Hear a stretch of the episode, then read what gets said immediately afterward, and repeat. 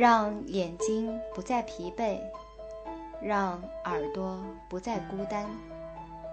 加长读书时刻。第七章：不必要的大破坏。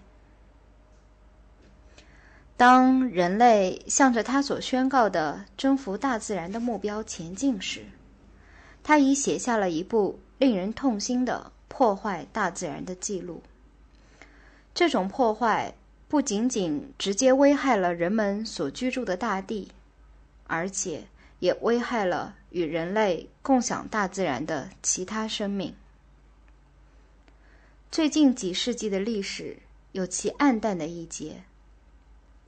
在西部平原，对野牛的屠杀，猎伤对海鸟的残害，为了得到白鹭羽毛，几乎把白鹭全部扑灭。在诸如此类的情况下，现在我们正在增加一个新的内容和一种新型的破坏。由于不加区别的向大地喷洒化学杀虫剂，致使鸟类、哺乳动物。鱼类，事实上是各种类型的野生生物直接受害。按照当前正在指导我们命运的这种哲学，似乎没有什么东西可以妨碍人们对喷雾器的使用。在人们扑灭昆虫的战役中的附带被害者是无足轻重的。如果居鸟、野鸡、浣熊、猫，甚至牲畜恰好与要被消灭的昆虫住在同一地点，而被杀虫毒药水所害，那么不应该有人为此提出抗议。那些希望对野生生物遭受损失的问题做出公正判断的居民们，今天正处于一种不知如何是好的境地。外界有两种意见：一保护分子。和许多研究野生生物的生物学家为一方，他们断言，喷洒杀虫剂所造成的损失一直是严重的，有时甚至带来重重灾难。但以治虫机关为另一方，则企图断然否认喷洒杀虫剂会造成什么损失，或者认为即使有些损失也无关紧要。我们。应该接收哪种观点呢？证据的确凿性是最重要的。现场的野生生物学家当然最有资格发现和解释野生生物的损失，而专门研究昆虫的昆虫学家却看不清这一问题。他们思想上并不期望看到他们的控制计划所造成的不好影响的一面，甚而。那些在州和联邦政府中从事害虫控制的人，当然还有那些化学药物的制造者，他们坚决否认由生物学家所报道的事实。他们宣称，仅看到对野生生物很轻微的伤害，就像有关圣经故事中的牧师和利未人一样。他们由于彼此关系不善。因而老死不相往来。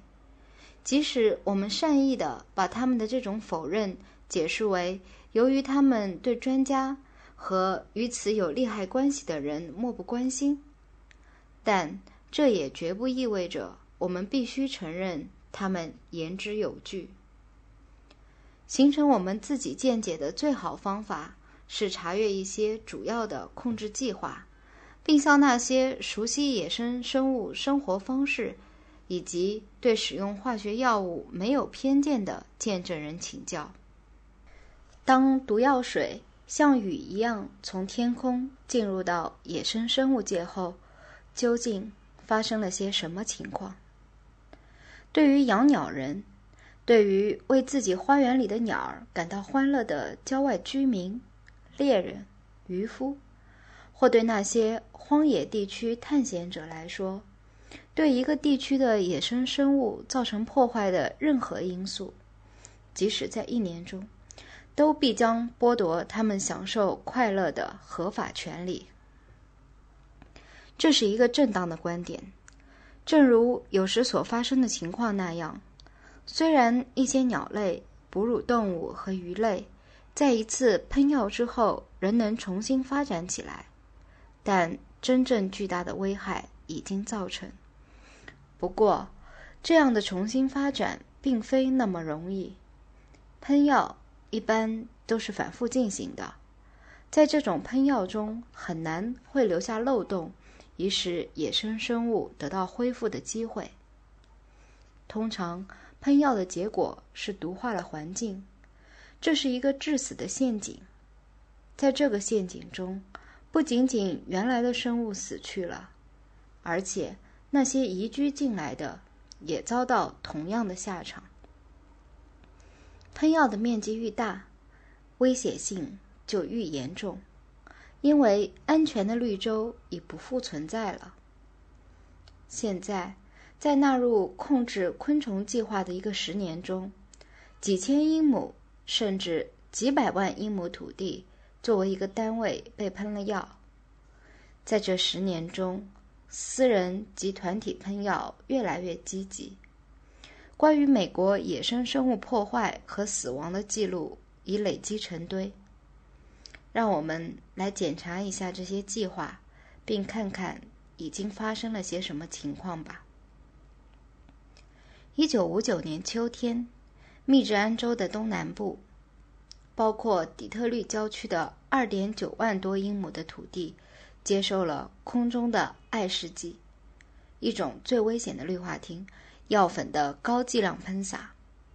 此计划是由密治安州的农业部和美国国家农业部联合进行的。他所宣称的目的是为了控制日本甲虫，并没有显示出有多大必要必须采取这个激烈危险的行动。相反，一位在该州最闻名、最有学识的博物学家 W.P. 尼凯尔表示了不同意见。当他在密治安州南部的很长时间里，他每年夏天都花很多时间在田野里度过。他宣布，三十多年来，以我自己的直接经验看，在底特律城存在的日本甲虫为数不多。随着时间的推移，甲虫的数量并未表现出任何明显的增长。除了在政府设在底特律的捕虫器中，我曾看到过很少几只日本甲虫外，我在天然环境中仅看到了一只日本甲虫。任何事情都是这样秘密的进行着，以至于使我一点儿也得不到关于昆虫数目增加的情报。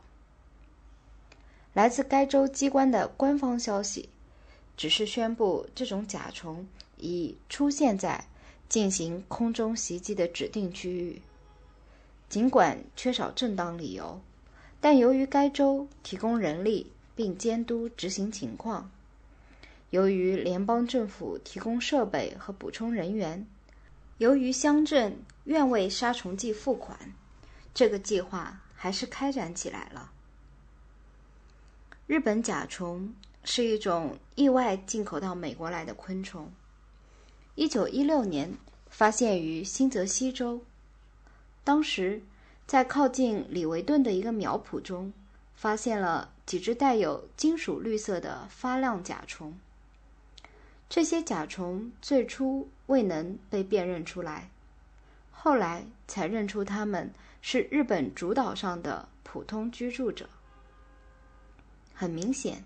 这些甲虫是在1912年限制条例宣布之前，通过苗圃订货进口而被带进美国的。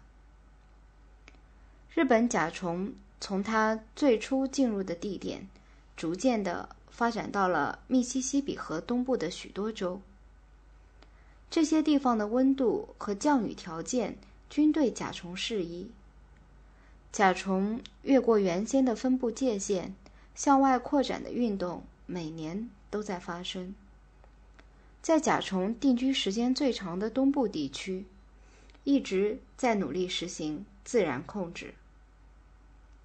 凡是实行了自然控制的地方，正如许多记录所证实的那样，甲虫已被控制在一个较低的数量内。